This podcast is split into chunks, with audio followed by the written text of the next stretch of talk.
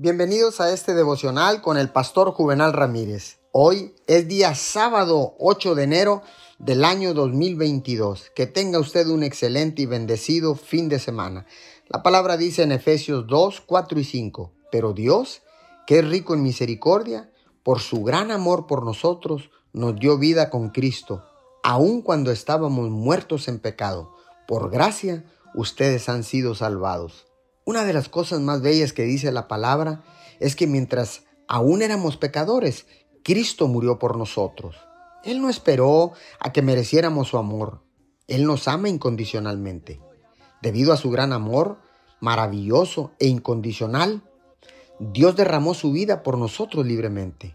Ese es el amor revolucionario, amor real e incomprensible que se entrega a sí mismo porque nunca puede satisfacerse por menos. Señor, gracias, porque ahora sé que tu amor ágape está disponible ahora mismo para mí.